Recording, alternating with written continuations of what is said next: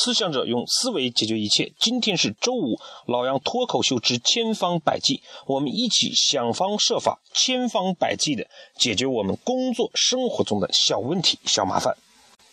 今天呢，我们就聊一聊我们生活中总会有一些事情，他们经常发生。那么对这些事情，为什么我们并没有从根本上想方设法的解决它的问题，反而导致这些问题呢？呃，由小变大啊，由少及多。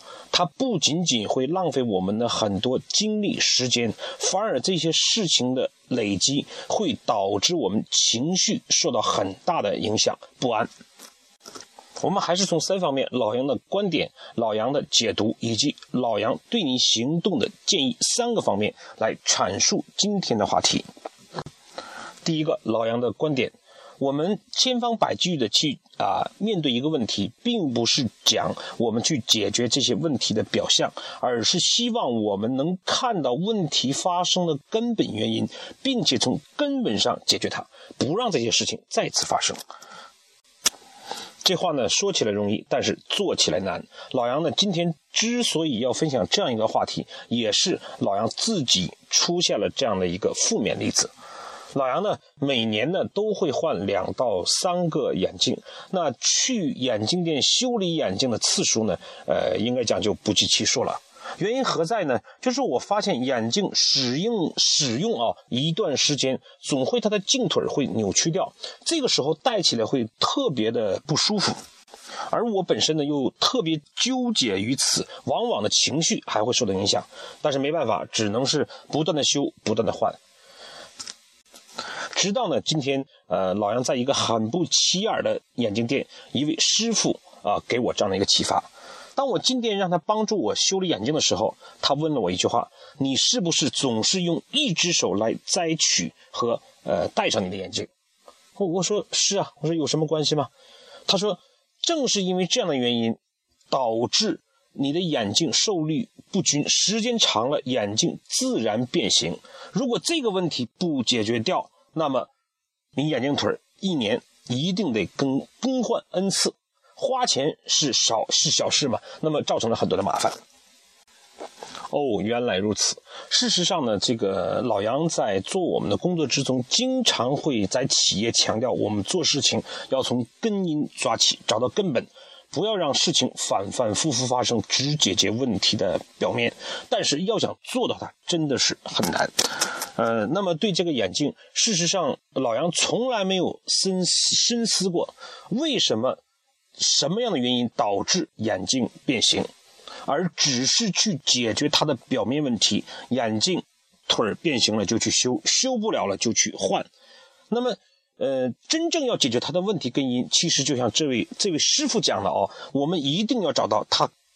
真正导致的原因是什么？恰恰是老杨每一次去摘取眼镜的时候都是用右手，所以导致右面的呃眼镜腿受力不均，导致这样的问题发生。这样的问题不解决啊，不是一年多花一个眼镜的钱的问题，它。浪费了老杨的时间，而且带来了麻烦，有时呢又影响到心情。更重要的呢，是我们对很多事情不会有一个很好的习惯，往往呢任很多的事情，呃，一点点累积起来，那么然后呢，呃，甚至抱怨影响自己的情绪。其实呢，呃，第二个我们就讲老杨的解读，为什么老杨关注这个事情？这样的事情呢，在企业里，在工作之中，在我们的生活之中比比皆是。就比如说啊，一个企业的财务突然发现，呃，财务报表上进一步追查到公司最近大量的这种呃频繁的更换保险丝、机器的保险丝。那么什么原因导致的呢？呃，作为这个财务总监有这样的思考，然后根据追查，最后发现了问题的原因。为什么机器不动了？因为保险丝断了。好，那么方法怎么办？就是更换保险丝。但是如果我们找到根因的话，叫连续的问为什么？为什么呃机器不动了？是因为保险丝。那么为什么保险丝会断了呢？因为它受力过大。